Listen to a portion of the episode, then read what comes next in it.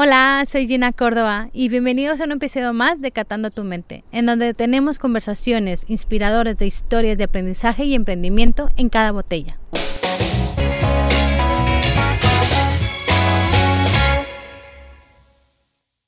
Hoy platicamos con Alicia y Martín de las Cavas Conde Valicur. Aquí aprenderemos que dos son suficientes si se llevan bien las tareas dentro de la bodega. Los dejo con el episodio de hoy y espero lo disfruten. Eh, pues muchas gracias por estar aquí, Martín y Alicia. Gracias por el espacio. Gracias por invitarnos. Y eh, a lo que nos trae, ¿no? Eh, sabemos que vienes de tradición vinícola, ¿no? De tu abuelo, eh, tu padre y Yo. tú. ¿Por qué decidiste quedarte en este mundo del vino? Bueno, yo, porque como siempre he vivido el mundo del vino, pues al final el, vino me enganchó Ajá. a mí y seguí con la tradición de mi abuelo y de mi padre. ¿En qué momento te diste cuenta que el vino era lo tuyo? Porque primero venía de Bueno, familia, ¿no? sí. Pero en algún momento dijiste, va, me dedico a esto. Sí, bueno, pues supongo que después de estudiar aquello que dices, bueno, ¿qué voy a hacer? Tiro por aquí, tiro por allí y, y tiré por el vino. O sea, fue más por estudiar, Después que, de que la estudiar- pasión o la pasión llegó después. bueno, la pasión va llegando con los años, cada año hay más pasión. Yo, si me permitís, en las cavas hay un vino elaborado por él a los siete años, un vino de Charelo. ¡Ah, Sí, wow! O sea que ya desde pequeño. ¿Y lo guardas todavía? primer- Sí, Sí, sí, el en, una- en unas, ¿cómo se llaman? Estas unas, eh, unas ánforas de cristal. Antiguas de unas- ¿Y cristal. cuántas botellas tienes? ¿O ya es No, la hora? seis, seis o siete. Sí. ¡Ay, qué bonito! Sí, sí. ¡Qué bonito! Sí. Eh, ¿Cómo has llegado hasta aquí? O sea, ¿cuáles son los hitos desde tu, de tu abuelo, tu padre,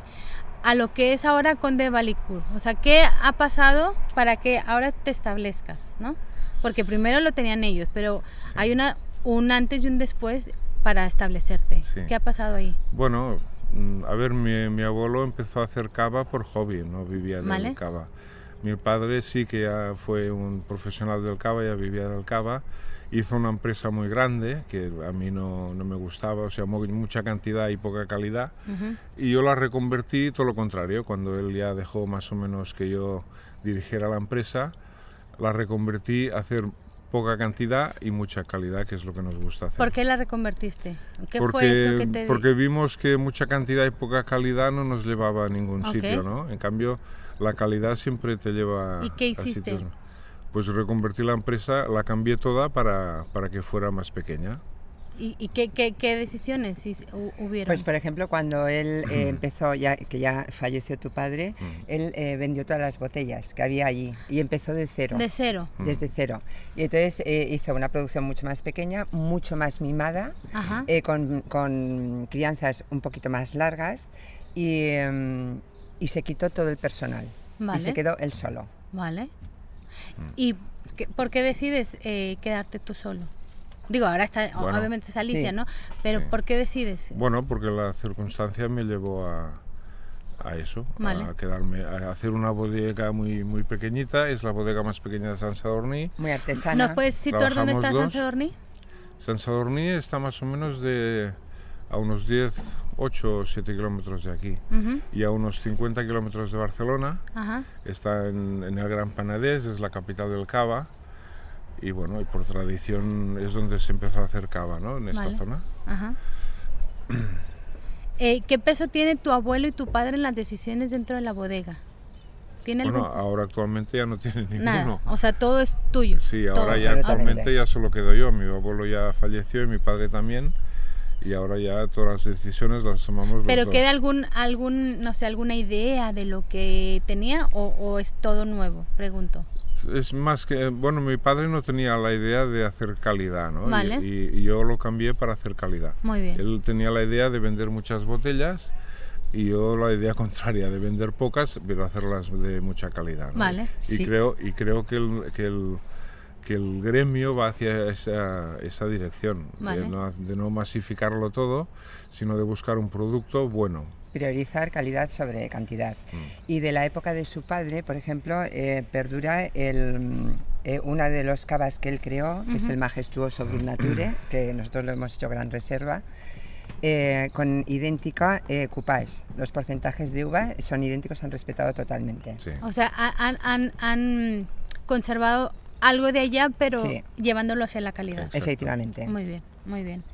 Eh, ahora, Alicia, cómo te embarcas tú en el proyecto? ¿No? ¿En qué momento te diste cuenta que el, que el cava era lo tuyo o el vino era lo tuyo? Pues bien, bueno, mi origen es navarro, soy Ajá. de Pamplona y claro, en Pamplona los cavas que nos llegaban eran, eh, en aquella época, eran imbebibles. Vale. Eh, tenían muy poca calidad y los usábamos, pues precisamente hoy es 7 de julio, los usábamos en San Fermines pues para Ah. mojarnos unos a otros. vale. Eh, cuando, yo, cuando yo lo conocí a él, hace 20 años, estaba eh, como responsable de comunicación de una multinacional de seguros. Vale. Y eh, al conocerlo era el 65 aniversario de la cava y me obsequió con dos magnums conmemorativos de cava. Eh, cuando mi familia y yo probamos estos cavas, eh, nos cambió totalmente el concepto de lo que era el cava. Vale. Vimos que era, era un, un grandísimo vino blanco de calidad.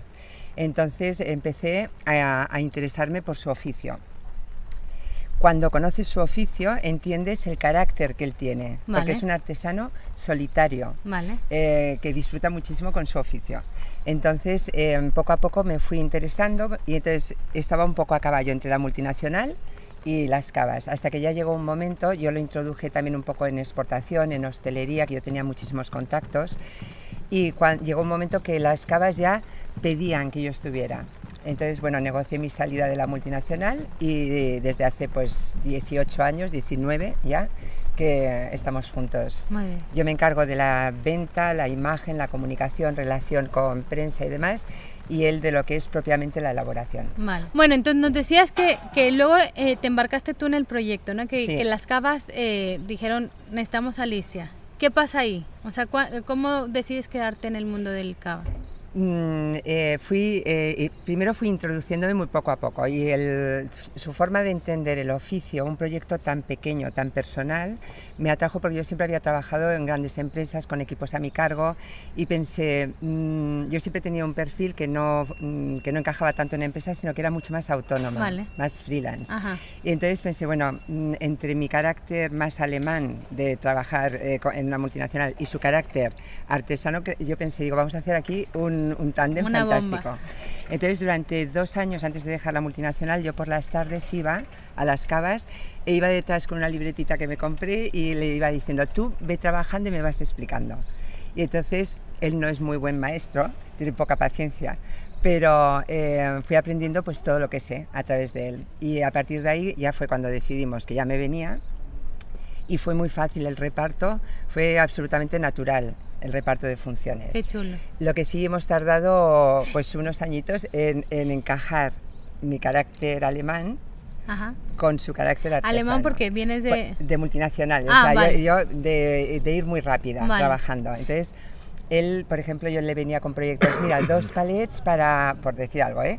Eh, para Hong Kong, que tienen que salir mañana. Y me decía, uy, no, ya los haremos, ya los haremos.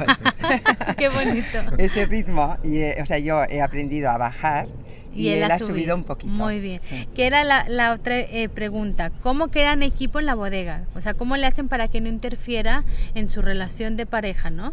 O sea, eh, ¿cuál es la clave para que funcione? Bueno, nosotros eh, normalmente eh, eh, es muy difícil separar cuando además el oficio que tienes te encanta. Vale. Entonces muchas veces nos sorprendemos en casa eh, contándonos, ah, pues mira, he pensado esto, pues yo esto, pues a mí me...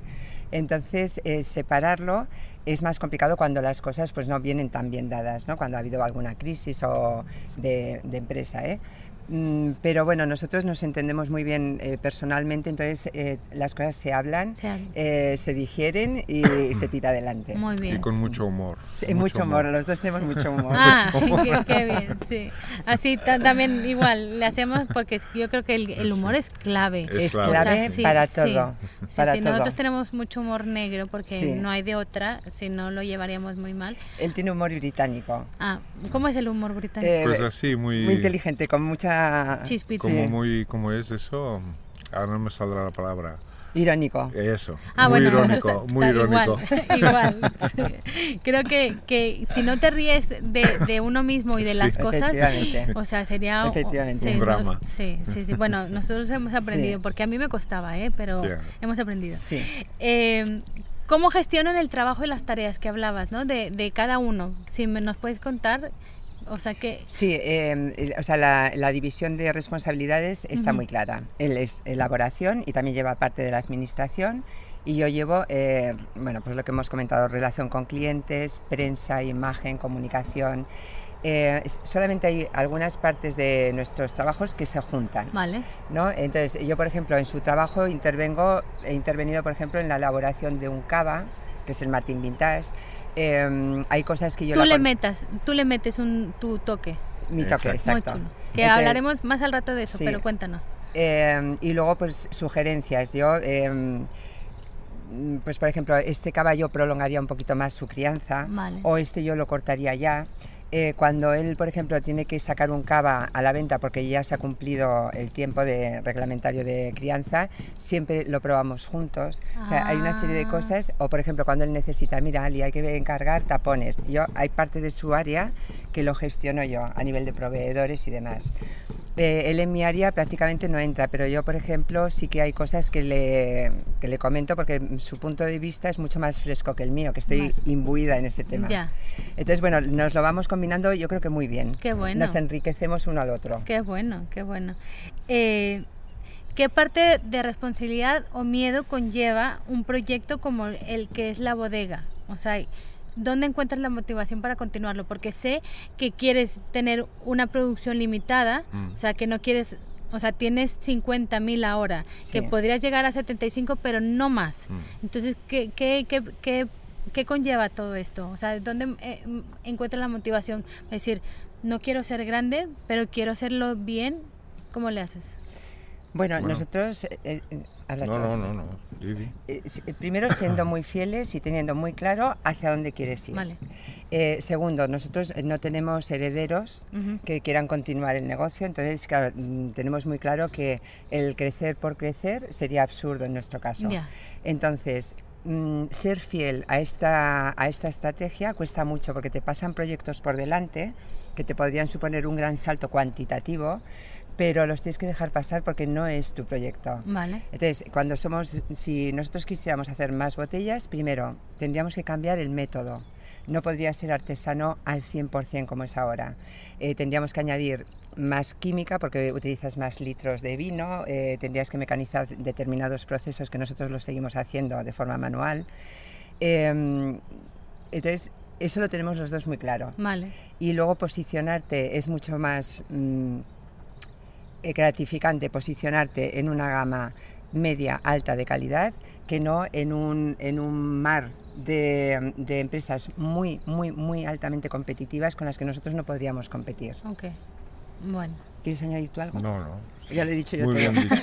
Muy bien. Muy bien dicho. así, así vamos viendo cómo, se- ¿no? El- la, la- que ahora es la siguiente pregunta. ¿Cuál es la filosofía de trabajo de los dos? Que ya creo que lo hemos hablado un poquito, ¿no? La calidad. Bueno, la todo. filosofía del trabajo es la- básicamente es la que te marca el vino, al menos la mía, ¿no? Vale. Y el vino lo que necesita es tiempo. Ok. O sea, le tienes que dar tiempo para que tú, lo que tú haces salga bien. Esa es mi filosofía de bien. trabajo. Tiempo No y calidad. Sí, claro, calidad. O sea, que lo que metes dentro de una botella La sea de calidad. Desde el principio. Y luego Desde darle. O sea, eso te vas desde la viña. Sí. eh, el, vino, el base, vino el vino base que utilizas sea de calidad, no sea de segunda o tercera prensada, Vale. porque el vino es un poco como el aceite, primera, segunda y tercera prensada. Ok, Cuanto más prensas, más regustos tiene ok, y, pe- y menos calidad. Nosotros siempre primera prensada. vale. Eh, darle tiempo, eh, no ir eh, por encima de lo que son tus posibilidades, de decir, bueno, pues ahora nos ha salido una venta, vamos a cortar la crianza. No, no, no, no. Si quieres este cava, tienes que esperar a que esté listo. Vale, perfecto. Eh, ¿Qué retos enfrenta la, la, la bodega en próximos años? Si, nos, po- si, si, si tienes. Bueno, tenemos muchísimos retos. Primero, sobrevivir. Vale, sí. ¿eh? Que, que, bueno, con los tiempos que corren ya, ya cuesta. Es difícil. Pero retos sí, nosotros ahora estamos cambiando nuestra imagen corporativa eh, de todos nuestros cavas para que cualquier persona que vea en un lineal de una tienda especializada una botella Conde de Balicur sepa que es Conde de Balicur. Que ahora andábamos con la imagen un poco ambigua. Eh, que la gente nos conocía más por las marcas de los propios cavas, Paz de Sucra, Martín Vintage, Cupas de Alicia, Que, como cava- conde de conde Vale. entonces, ese es uno de nuestros retos. Otro, el, el entrar en determinados canales que nos, que nos cuesta por nuestra falta de medios, porque somos muy pequeñitos, pero que vamos teniendo, mm, yo creo que a lo largo del camino siempre te encuentras pequeños ángeles que te ayudan. Sí. Entonces, pues hay eh, algunas eh, cadenas de tiendas que han apostado fortísimo por nuestros cavas, que son cadenas muy gourmet. Pues ese es uno de nuestros grandes retos también. Muy bien, muy bien. ¿Y qué aprendizaje han tenido en- a lo largo del camino? Pues aguantar a este señor. Sí, sí. No, Pues- pues eso, hacer las cosas bien. Muy bien. y paciencia. Lo que aprendes es que si las haces mal, no vas por buen camino. Exacto. El vino, es lo que digo yo siempre, necesita su tiempo, dale su tiempo y verás cómo va cambiando, va evolucionando y cada vez es mejor. Vale. Y si tienes la paciencia de, de hacer eso, verás que tu trabajo pues da el fruto que da, ¿no? Un fruto bueno. Se ve compensado. La Ese paciencia. es el camino. Sí. Muy bien. Y luego mm, siempre el, el tener las orejas y los ojos muy abiertos. ¿no? A nosotros el feedback de nuestros clientes, tanto profesionales como particulares, es fundamental. El establecer vínculos, nosotros, eh, claro, como hablan todos, hablan con los dueños de la cava, entonces el- se establecen vínculos muy directos, muy emocionales, Vale. con lo cual em, conseguimos que, que todo cliente esté muy unido a nosotros. Ah, y eso genera una fidelidad que en el mundo del vino y del cava es muy complicada de mantener. Nosotros llegamos a tener hasta tres generaciones de clientes, segui- o sea, qué abuelo, padre e hijo. Qué bonito. Y tiendas y restaurantes que los tenemos desde el momento uno que yo entré, Porque, desde hace 20 años. Digo, para que la gente sepa, ustedes son de las cavas, siempre digo, ¿no? De las cavas, eh, de las grandes la chiquita, ¿no? no, La más no, la más pequeña. Por eso la más pequeña, más de las grandes, de las que o sea, trabajan, que trabajan. a par- con particular y con hostelería. Vale. De esas somos la más pequeña. Vale, pequeña. muy bien. Eh, y ahora, ¿cómo le das eh, eh, para los dos, no? ¿Cómo le das el sello a aquello que tú haces? ¿Cómo, te, ¿Cómo la gente se da cuenta que Martín está aquí o que Alice está aquí? Que me lo puedan decir. Bueno, por, en- por, mi, por mi parte, el sello se lo doy con el cava que hago, Vale. que es lo que hago yo, ¿no? Darle el sello al, al producto que hago. Entonces ellos reconocen que el cava que hago les gusta, cada vez les gusta más. ¿Y, y por qué? Porque lleva mi sello. Vale, perfecto. Si cambian de sello ya... Es, im- es Vale. importante también eh, remarcar aquí que mm, eh, nuestros cavas, eh, como no utilizamos em, química dentro, excepto incluso el clarificante que utilizamos es vegano, es un clarificante mineral que expulsamos en el degüelle. Ajá. Em, ¿Nos podrías contar qué es el de Huelle? Para, Sí. Por si no saben. Sí, el degüelle es cua- en el momento final del cava, cuando ha hecho, su, eh, bueno, ha hecho la segunda fermentación, eh, ha hecho su crianza, lo hemos removido porque queda la levadura muerta dentro de la botella y, eh, y entonces lo hacemos, eh, nosotros lo hacemos manual, como se llama, es a la antigua, a la volée, que es con muchísima delicadeza abrir cada botella que lleva tapón de corona de cerveza, por que nos entendamos, eh, abrirlo, que salga disparada la levadura y, y la bentonita, que es el clarificante mineral, y automáticamente él sube la botella, se rellena con cava de la misma añada de calidad y ya se le pone tapón de corcho y se vende. Vale. Eh, eh, decía que nosotros al no utilizar una química que homogeneice todas las añadas que tenemos, nuestros cavas de un año a otro se tiene que notar cambio. En un cava en el que no interviene la química, no puede ser que el del año pasado sea idéntico al de este año. ¿La química que te refieres? ¿Al proceso de Cuando, elaboración cuando, cuando o, o aquello que le metes? Lo al que le bu- Al metes. buque que le Al, añades. a- al- al licor de, de expedición. Exacto. Sí, que hace que, manera. que hace que el cava que compraste de tal casa o el vino en el 2000 Sepan todos iguales. sepan todos vale, iguales. ok. Entonces, en los cavas en los que esa química no interviene, eh, tienes que notar siempre eh, Algo- el algo cambio de añada de, entonces lo que decías del Vale. sello de él.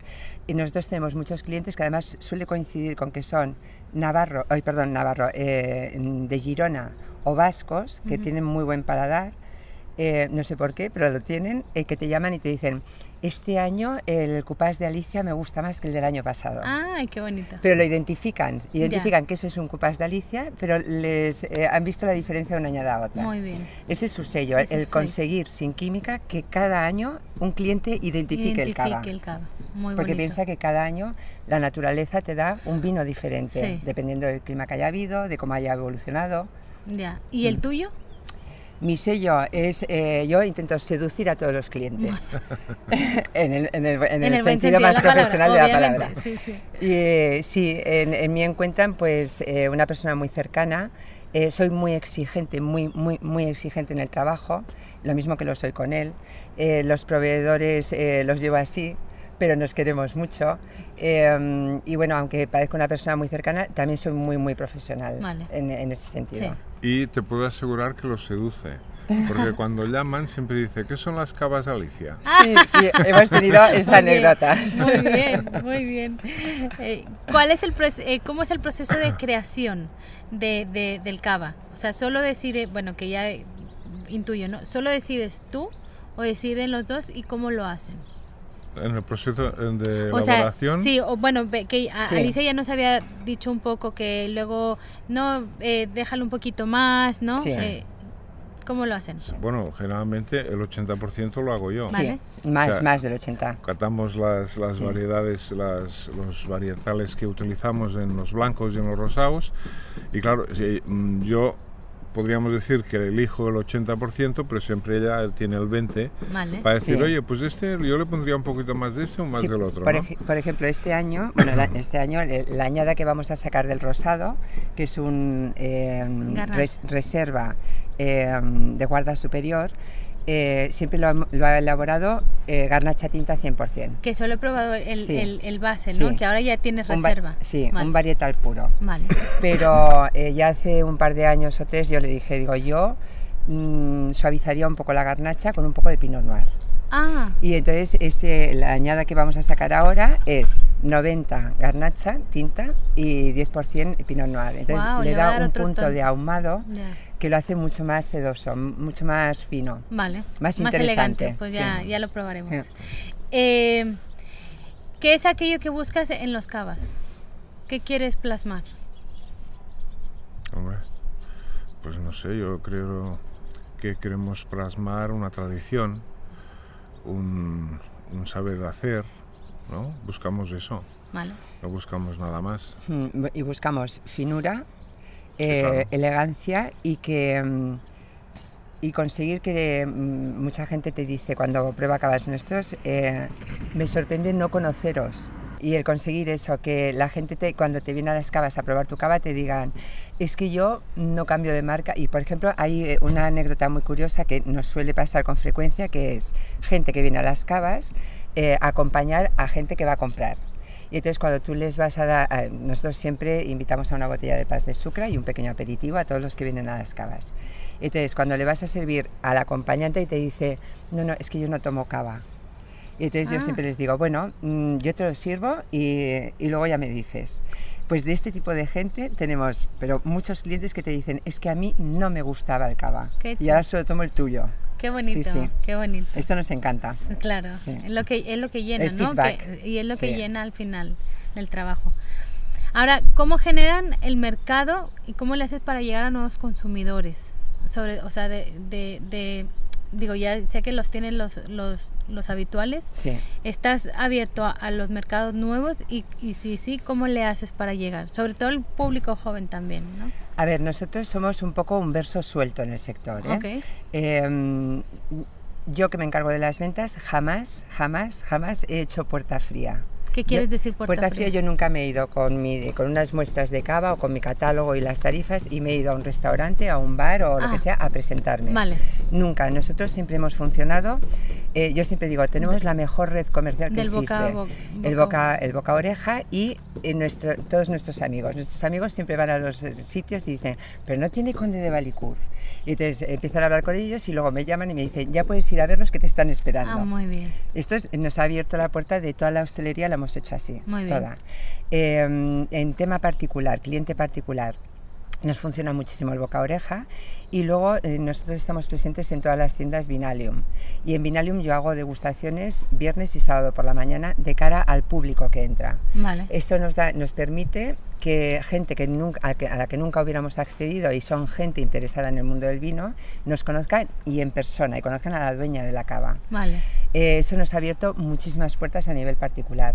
Este año, que aunque con 10, 20 años de retraso hemos abierto nuestras redes sociales, Y, y, luego a nivel internacional, todos los mercados con los que trabajamos, que llevamos muchos años, y siempre nos han contactado ellos. Nunca hemos hecho una acción comercial específica. Ah, qué Nunca. bonito. Siempre nos han contactado ellos. Muy bien. De las variedades que usan para elaborar los cavas, para ti, ¿cuáles son las características diferenciadoras que las hacen únicas? Sea, Bueno, de las tres uvas que usamos, ujú, hay una que es la que le da el cuerpo, otra que es la que da volumen y otra que es la que le da los aromas. Son las tres características que buscamos. ¿Y, en, y en los tuyos, o sea, ¿cómo, com- cómo complementas o cómo, cómo haces el juego? Bueno, nosotros hacemos un coupage que más o menos no varía, depende mucho de la cosecha, pero cada año más o menos es el mismo. Entonces en este coupage pues vas a buscar esto, un cava que te dé cuerpo, que te dé buenos aromas y bueno, y que haya líquido, claro. Vale. Es la combinación de las tres. Él principalmente con, el que, con los que más juega es con el charelo y con la parellada. Vale. Todos nuestros cavas blancos llevan las tres uvas autóctonas del, Penedès, del Penedès, charelo, macabeo y parellada. Hay, varia- hay algunas variedades, como puede ser el Pas de Sucre, el Martín Vintage, que tienen predominio del charelo. El charelo es una uva blanca del Penedès que mm, da mm, cuerpo, tiene mucha potencia y hace que cualquier cava que lleve predominio de charelo se diferencie del resto. Vale. En, en cavas como por ejemplo el majestuoso y el permons, él ha buscado todo lo contrario. Busca que sean más aromáticos, más sedosos, más en teoría más comerciales, aunque nuestra punta de lanza siempre ha sido el pas de Sucre, es el que más se vende. Entonces, eh, estos cavas que, pre- que predomina la parellada son mucho más afrutaditos. Vale. Incluso nosotros que trabajamos el Brut Nature puro, que no añadimos jamás esos 3 gramos de azúcar que permite la normativa, em, cuando tomas uno de nuestros cavas que lleva más parellada, parece que tenga que sea algo dulce y no, es el efecto El que te efecto que- produce la parellada. Qué chulo.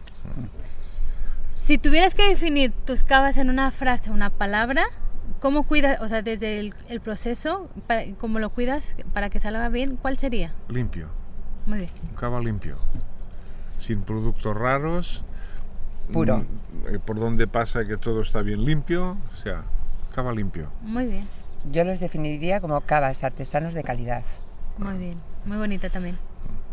Eh, ¿Por qué solo variedades autóctonas y no otras cuando también están permitidas otras? Bueno, porque nos parece que las, mm, para hacer país, ¿no? Las autóctonas de aquí son los que tenemos que, que cuidar y como nos gustan mucho, pues utilizamos las de aquí. Lo demás ya es más comercial, como queriendo decir, bueno, pues voy a tener un chardonnay porque hay un público que pide chardonnay. No porque tú digas, no, porque el O chardonnay... sea, tú lo haces más para ti y luego que lo que salga lo creo, otro. Lo, lo que, que tú creas creo, para ti sí. y lo, no que el, Sí. el consumidor acepta lo que tú Exacto. haces. Muy bien. ¿Qué es aquello que haces que te hace mejor a ti y, y generas mayor impacto en la bodega también? Bueno, nosotros aparte de lo que es la elaboración, que más o menos la hemos ido describiendo y el impacto que suele tener en los clientes, eh, nosotros bordamos las visitas guiadas, el enoturismo. ¿Vale? Entonces, eh, ¿por qué digo lo bordamos? Nosotros somos una, una cava humilde, pequeñita, pero mm, muy, eh, no sé si es la palabra. Cuidamos eh, mucho al cliente. Sí, y muy educativa. Es decir, nosotros hay una frase que nos acompaña en, to- en prácticamente todas las visitas de gente que, que no es neófita, sino que ya están introducidos en el mundo del vino y del cava y que han hecho muchas visitas a cavas. Y la frase cuando terminan nuestra visita es, aquí he aprendido cómo se cava. Ah, Sí. qué bonito. Entonces nosotros en las visitas nos volcamos, o sea, no tenemos límite, no ponemos límite de consumición, eh, las hacemos los dos juntos, él hace su parte muy extensa y muy, y muy didáctica y además con mucho humor. Yo cuando él se baja con el grupo abajo, eh, les oigo las risas. Y luego les hace el de huelle en caliente, toman el primer cava, lo toman a temperatura bodega, que al principio bajan horrorizados, que te dicen, un cava caliente. Sí, Y les digo yo, espera. esperaros. Sí. Vosotros lo habéis probado. Sí, sí, sí. Y eh, todo esto les impacta muchísimo. Y luego el, el que no les pongas límite, ¿no? Que hay veces que han, han empezado a las 12 y son las 3 y media de la tarde que siempre les digo, no hay nadie en vuestra casa que os espere. qué bonito, qué bien. Muy bien. Nosotros disfrutamos mucho con el enoturismo. Qué bueno. qué bu- y entonces, eh, ¿cómo, ¿cómo le haces para eh, complementar este enoturismo con la, con la cava? O sea, ¿qué, qué es aquello que haces que engancha al cliente? Yo creo que es un conjunto de Exacto. todo. Es un conjunto de todo. Eh, también. el producto, sí. la- las explicaciones El que trato. hacemos, el trato, Sí. Vale, es todo un pack. Siempre ofrecemos cosas. muy bien. Que mi madre siempre me dice, así, así. Así no vas a ir llegando. Muy, muy bien. Eh, y ahora, eh, para antes de pasar al, al cava, que ya, ¿no? que ya se- nos toca probarlo, Sí.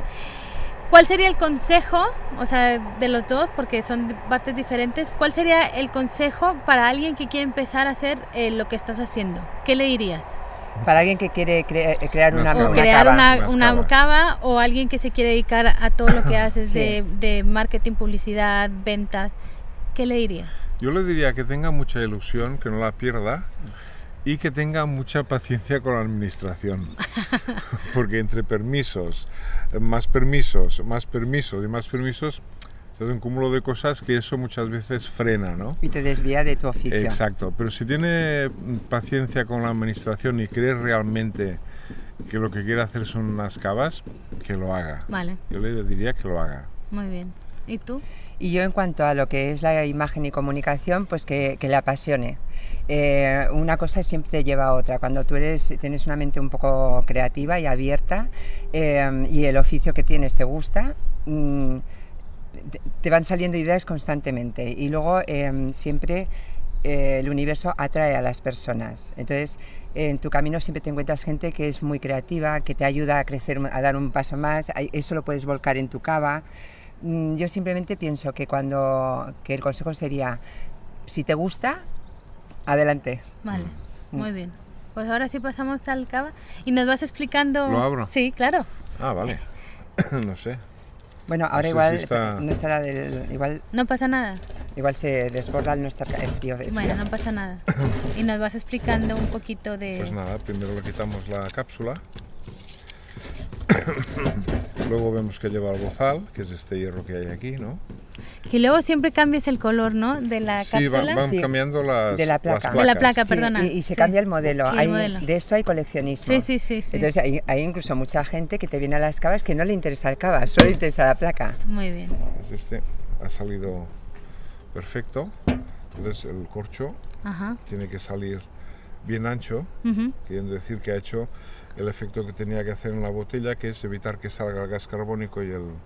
Es muy ¿Y el importante, líquido? es un detalle a tener en cuenta que nosotros no trabajamos con stock. Vale. Es decir, nosotros cuando, cuando nosotros Así está. degollamos, bueno, en cualquier cava, y se pone el tapón de corcho, empieza la fecha de caducidad del cava, Una vez que le pones el corcho. el corcho. Entonces, Y hablando de la caducidad, porque Sí. hab- habrá mucha gente, Gracias. digo, que no estaba dentro de las... eh, ¿Cuál es la caducidad de las cavas? Porque siempre te dicen un año, pero, eh, o sea, no... la, no- la caducidad del cava depende de la calidad del corcho que el cavista utilice. Si es de la calidad del corcho. del corcho. Sí. Vale. Cuanta más calidad tiene, más vida tiene el corcho. Vale. Entonces, es el corcho el que nos dice el tiempo de caducidad del cava. Una vez que se pone un tapón de corcho de calidad, eh, los maestros corcheros nos dan una garantía de unos ocho meses de que eh, las arandelas que están en contacto con el cava, las que están dentro, están frescas apretando las paredes de la botella. Entonces impide que pierda carbónico o que le entre oxígeno y se oxide. Pero aún así, después de esos ocho meses, el cava sigue... Puede evolucionar a bien, o sea, Vale. nosotros siempre, yo siempre fijo la fecha de caducidad en un año desde que nosotros ponemos. Eh, se mantendrá mejor el tapón de corcho si la botella durante todos esos meses está de pie. Y sea no tumbada. Joven o, o de Sí, sí, reserva, sí, el, sí. el- Eso no tiene, Sí. nada, que tiene nada que ver. Nada que ver. Vale. Entonces, lo que eh, os comentaba de que nosotros no trabajamos con stock es muy importante porque, por ejemplo, cuando hacemos exportación o grandes cuentas que son cadenas de hoteles o tiendas eh, especializadas, no estamos en supermercados ni en grandes superficies, ni vamos a estar. Ellos saben que nos han de hacer los pedidos, pues con, como vosotros, con cinco o seis días de antelación para que se lo degollemos para ellos y les pongamos el tapón de corcho. Vale. Entonces, por ejemplo, cuando exportamos a Bahamas, que tarda más o menos un mes en llegar, el, importador de Bahamas sabe que tiene un mes de corcho dentro de la botella y tiene mm, 11 Ocho. meses por delante para poderlo vender sin Sin presión. presión. Eso es uno de los grandes valores añadidos que tenemos las cavitas que trabajamos así y que los medianos y grandes no pueden hacer porque no se puede degollar cada día Sí, como porque nosotros. lo hacen en frío. Es inviable. Es inviable. sí. Vale, perfecto. Bueno, ahora sí, Muy bien. Salud. salud. Salud. ¿Qué nos Salud. puedes explicar? Ali, explícale. Explícanos. Pero empieza tú, empieza No, tú. no, explícale tú. Muy bien, este es el, el buque insignia de casa, es el Pas de Sucre, Brut Nature, Gran Reserva de Guarda Superior. Vale. Es un Brut Nature puro, como hemos dicho antes. Eh, ¿Qué quiere decir puro? El Brut Nature, eh, la normativa nos permite añadir hasta 3 gramos de azúcar si queremos un poco hacerlo más comercial o, o disimular algún defecto. Nosotros, tal cual nace, es como lo vendemos. Vale. Brut Nature puro. Lo pueden tomar diabéticos con moderación y contiene menos calorías. Eh, es, eh, está elaborado con las tres uvas autóctonas, charelo, macabeo y parellada, con predominio de charelo, por lo tanto tiene un carácter mucho más marcado que otros Vale. cavas nuestros. Eh, tiene una crianza de, es un gran reserva, la crianza podría ser de, a partir de 30 meses, pero en el caso del Pas de Sucre son 4 años mínimo. Vale. Eh, lo cual, eh, ¿qué hace?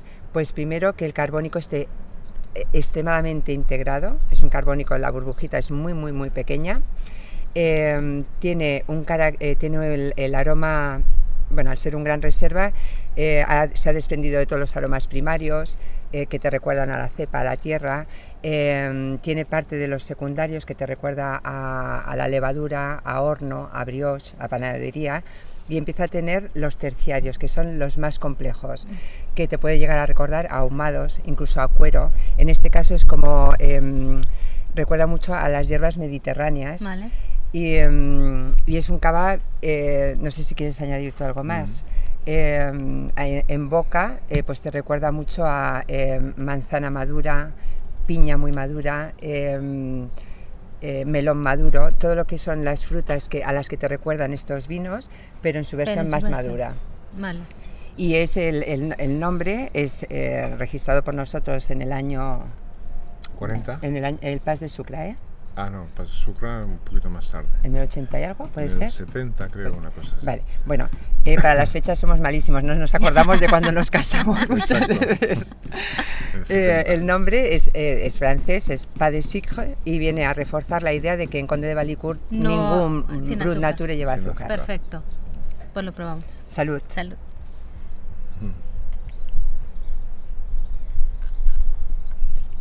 Pues sí, que le encuentras toda esta fruta madura. Mm. La piña madura, ¿no? La, la manzana madura. Mm. Salen las notas de que decías, ¿no? De, Sí, de brioche. y de tostado. De tostado. Sí. El sotobosque mediterráneo. Sí, eh, este año, em, bueno, el año pasado que todos hemos padecido la pandemia, Sí. eh, todas las cavas eh, entramos en shock. Vale. Em, nosotros reconvertimos, o sea, eh, giramos la empresa hacia el lado del cliente particular, que también somos muy fuertes en ese sentido, o sea, es una de las patas principales de nuestra casa, y, em, todo eh, entrega a domicilio. Pero claro, hostelería se frenó totalmente, que es lo que nos da un poco más de volumen. Y eh, una de las veces subí yo de, de las cavas, de lo que llamamos las minas, eh, un poco angustiada y le decía a él, digo, ¿y ahora qué vamos a hacer con todas estas botellas que tenemos abajo haciendo crianza? Y me decía, tranquila, cuanta más, eh, o sea, el, el cava cuando lo que has metido dentro de la botella tiene calidad, la crianza lo mejora. Cuando no tiene calidad se cae, cae. no aguanta la crianza. Vale. Entonces me decía, el Tranquila. año que viene va a estar buenísimo. Y efectivamente hemos notado, incluso en el cava más joven, que es el Permons, y que siempre un cava más joven tiene una acidez más marcada, pues tiene más crianza y la acidez, y bueno, los clientes de Permons están encantados. Claro. Qué chulo, Bueno, qué bonito, sí. qué bueno. Bueno, algo tiene, Sí. siempre tiene que ver algo El lado bueno, el lado sí. bueno. Si no, estaríamos fritos. ¿no? Ahora sí pasamos a las preguntas finales. Y aquí eh, las voy a hacer, pero me van contestando Sí. o los dos, como quiera. Son preguntas cortas. eh, Procuraré darle voz a él. que no, no, se la pero, pero son, son preguntas así, lo primero que te salga y más, más dinámico, ¿no? Que también nos podemos eh, extender y no pasa nada. ¿Qué has estudiado del mundo del vino que no te sirvió para nada? Si es que hay algo.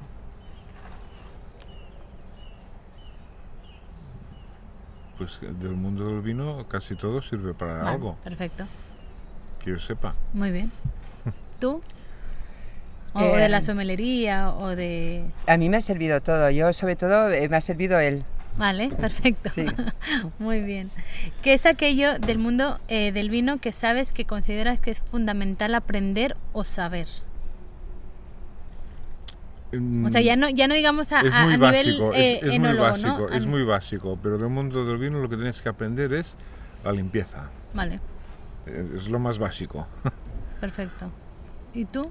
En mi, en mi área, saberlo transmitir. Muy bien. Creo que es muy fundamental, ¿no? Sí. Si no, si no eh, la gente no lo entiende y Claro. no le gusta. Creo Exacto. que es, eh, Lo importante es transmitir y, y el entusiasmo con el que tú lo transmites, Sí. que se lo lleven a casa. perfecto. Eh, Eh, el peor consejo que te han dado, si es que hay. No te cases. No sabría decirte el peor consejo. Vale, Como no lo sigo, los consejos. perfecto. no sé. A mí el peor consejo, no sé, yo, yo te puedo decir el mejor. Bueno, bueno, Sí. la siguiente pregunta es el mejor. Sí, pues eh, yo cuando estaba en la multinacional, que evidentemente era un trabajo mm, con un grandísimo sueldo, con mucha responsabilidad y demás, y, y quise venirme a las cavas como autónoma, eh, yo lo primero que hice fue eh, hablar con mi madre. Ajá. Y entonces cuando ya lo tenía todo muy maduro, le pregunté, eh, mamá, ¿tú eh, qué harías? Eh, ¿Me quedo en la multinacional o me pongo de autónoma con todos los riesgos que eso conlleva? Y me dijo, de autónoma. Dice, porque vas a tener una salud de hierro. De hierro. Porque no nos ponemos nunca enfermos Los los autónomos. Ah, Y ella bueno, como madre, cierto. y ella como madre quería que estuviera Ya, sana. Ay, cla- ay, qué linda. Muy bueno, muy bueno. Eh, ¿Tus mejores 100 euros invertidos o comprados? Los mis mejores euros invertidos siempre en vino, Sí, que van a mejor. vale. ¿Tú?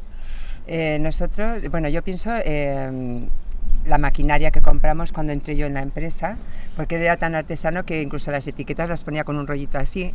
Entonces, al dar el salto a hostelería, pues ya vimos que había que hacerlo y hicimos una grandísima inversión. Muy bien. Eh, ¿Algún libro, película o serie eh, que te haya marcado?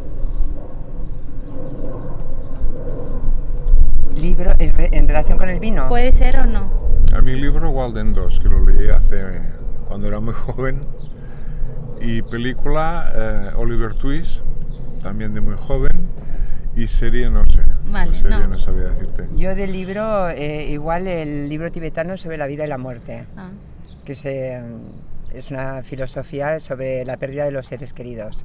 vale.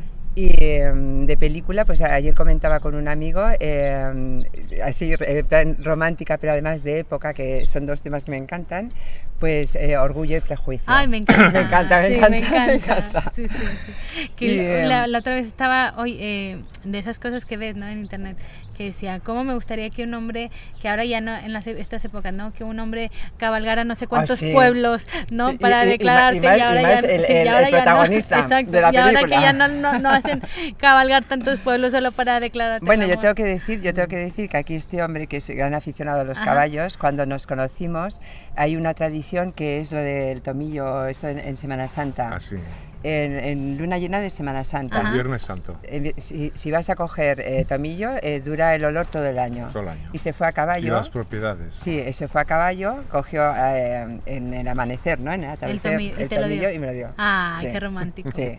Bueno, entonces todavía existe Sí. el romanticismo. Eh, ¿El vino que te cambió la vida o te haya hecho decir de aquí soy? Que te, o sea, el vino que te haya marcado, que te haya dicho, o sea, hay un antes y un después después de este vino. Digo, que pueden ser los tuyos, ¿no? Sí. Después de este vino. Para mí fue su cava. A mí me Vale. cambió, eh, me cambió la vida. Sí, exacto. A mí no, No, no, no recuerdo, vaya, que haya algún vino que me haya cambiado la vida. vale. Pero Ni a mejor ni a peor. Vale. el, el vino que siempre has querido probar y no lo has podido probar. Eh, a mí me gustaría, no sé cómo se llaman, porque yo para los nombres soy eh, un desastre. Ese vino que dejan pudrir las uvas en, en Francia Mm. con la humedad. La pudredumbre. El bot- no, el- La- no, la la no, podredumbre, botrit- con sí. botritis, ¿no? Los, Sí. los eternos. Eh, eh, exacto. Vale. No los he probado nunca. ¿No? ¿Los No. dulces? Ah, Y vale. me encantaría probarlos. Yo tengo en casa, ya te, te, te Ya lo te llevo. Ya te- Vale. te daré. Tengo, vale. ¿Y tú? Yo el vino que... ¿Cómo era la pregunta? Eh, Que ¿Qué vino te gustaría probar? aún no lo han hecho. no lo han hecho. No muy bueno, hecho. muy interesante. Nosotros había un local en Barcelona eh, que se llamaba Monvinic. Ah, uy, me encantaba. Me Sí, encantaba. Entonces tú ibas ahí, te cogías una pizarra Que tenían eléctrica 4.500 Sí. referencias. y podías una pedir barbaridad. a copas copa de- vino pues de chileno. De- era una maravilla sí. de sitio. Pau y yo, o sea, Nosotros íbamos mucho también. sí, sí, me encantaba. Muy chulo. Y te daba la posibilidad de tomar a copas. Eh, Cualquiera. Que no es lo normal. Sí, sí, Mm. sí. Claro, no puedes. Sí, nosotros estuvimos, eh, tenían allí el pas de Sucra. Ah, muy bien, muy bien. Em, el mejor vino que hayas catado, ¿qué diferente has probado? Que te acuerdes. Catado. El mejor vino que yo he probado es uno que hice yo a los 8 años. Vale. ¿Por Era qué? ¿Qué tenía? Porque era muy, claro, supongo que era muy especial para mí. Ajá. ¿Y todavía te Y acuerdas de todo lo que después tenía? de, después de 12 años que lo probé la primera vez, pues aún guardaba sus características Vale. como yo lo recordaba, Vale. ¿no? De hecho, de hecho cuando él, él estudió enología, que antes no existía la carrera, son la primera promoción ¿no? de enólogos que salió de Spiel, pues eh, al final de curso, ¿no? de carrera, Sí. eh, os hicieron presentar un vino. Sí, o sea, Cuéntalo. a, a final de, a final del curso, em, como todos éramos elaboradores de aquí de la zona, pues el doctor Castro, que era una eminencia, un enólogo muy bueno, nos dijo, bueno, mañana nos traéis cada uno algo que de su casa, que haga él, ¿no? Y yo le traje una muestra de este vino, del vino este de, de los ocho años, y no se creyó que ese vino lo había hecho yo. No se creyó, no se lo creyó. dice, no puede ser, esto no puede ser, aquí le has metido algo. Digo, que no. Y no se lo creía, digo, pero bueno. Muy Por eso bien. me impresionó que aún guardaba las características. Muy bien. Y yo más que mm, un vino que me haya eh, impresionado al catarlo, a mí eh, lo que ha habido es una uva que me ha, me ha enamorado, que es la Syrah. Vale. Me encanta, cualquier vino que lleve Syrah, predominio de Syrah, me transmite algo que no, no sé describir, pero me gusta. Muy bien. ¿Y, y, y quién te enseñó entonces? ¿Tu papá? ¿El qué? Eh, a- Sí, a lo hice con mi padre. Vale, los hicimos, él me iba enseñando lo que tenía que hacer. Qué bonito. Nada, hicimos pocos litros, lo pensamos con las manos, bueno, una cosa muy, bonito. muy rudimentaria, pero él quería que yo hiciera mi primer vino. Muy bonito. Y cuando él y yo empezamos a salir, que yo me empecé a interesar, él, eh, ¿te acuerdas que hiciste fermentar unas uvas en la Sí, nevera? sí. Eh, me la chafó. Para que la- la- viera ella como... cómo Entonces- fermentabas. Ay, qué, qué divertido. Eh, si no estuvieras en San Sedorní, ¿en dónde te gustaría estar? ¿En dónde te- tener las cavas No, o dónde? en general, o sea, O sea, que puede ser en cualquier llevar otra vida. Sí, si no, si no estuvieras aquí, Yo en el no importa. Sí, yo en, en, en el Ampurdán también, es que me encanta, nos ¿Sí? encanta. Ah. sí. No, pues siempre tenemos que estar juntos. O Mallorca. Bueno, sí. Ampurdá o Mallorca. Muy Mallorca bien. también. Muy bien. Eh, ah, bueno, tú ya me la contestaste. ¿Cuál es tu variedad de uva favorita? Eh, yo la ¿no? Syrah, es La que me tiene enamorada. Vale. Y Yo el Charelo. Charelo. Muy bien. Eh, ¿Con barrica o sin barrica? Yo sin, Sin- para los cabras, sin, Para- ay, cabras. Para los cavas, sin barrica. Sí. Para, Para mí, los ¿eh? vinos eh, blancos Para y los tintos, vinos. barrica. Vale. Eh, ¿Cuándo fue la última vez que disfrutaste un buen vino? Pues mira, ahora mismo estoy disfrutando de un vino Perfecto. excelente. Perfecto. La- es la última vez. Eh, de un buen vino así... Con Syrah, un vino con Syrah. Por ejemplo, hay, hay, eh, eh, yo cu- con cualquier vino del Monsan, Ujú. tinto, de- con una cierta crianza, puedo disfrutar muchísimo. Muy bien, Mm. muy bien.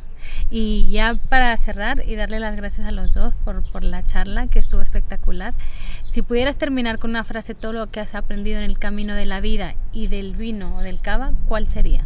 Me falta tiempo. Vale. Yo, eh, tomando eh, las palabras de un amigo, diría, em, a veces, es que ahora no me voy a acordar, a veces te equivocas y a veces aprendes, Sí, Ujú. claro. algo así. Vale. Pues muchas gracias. A vosotros. Gracias a ti, Gracias a gracias a ti por la oportunidad. Gracias por haber escuchado un episodio más. Si te gustó, suscríbete en Spotify, en Apple Podcast o en cualquiera de nuestras redes sociales. Y recuerda que cada miércoles tenemos un episodio nuevo. Hasta la próxima.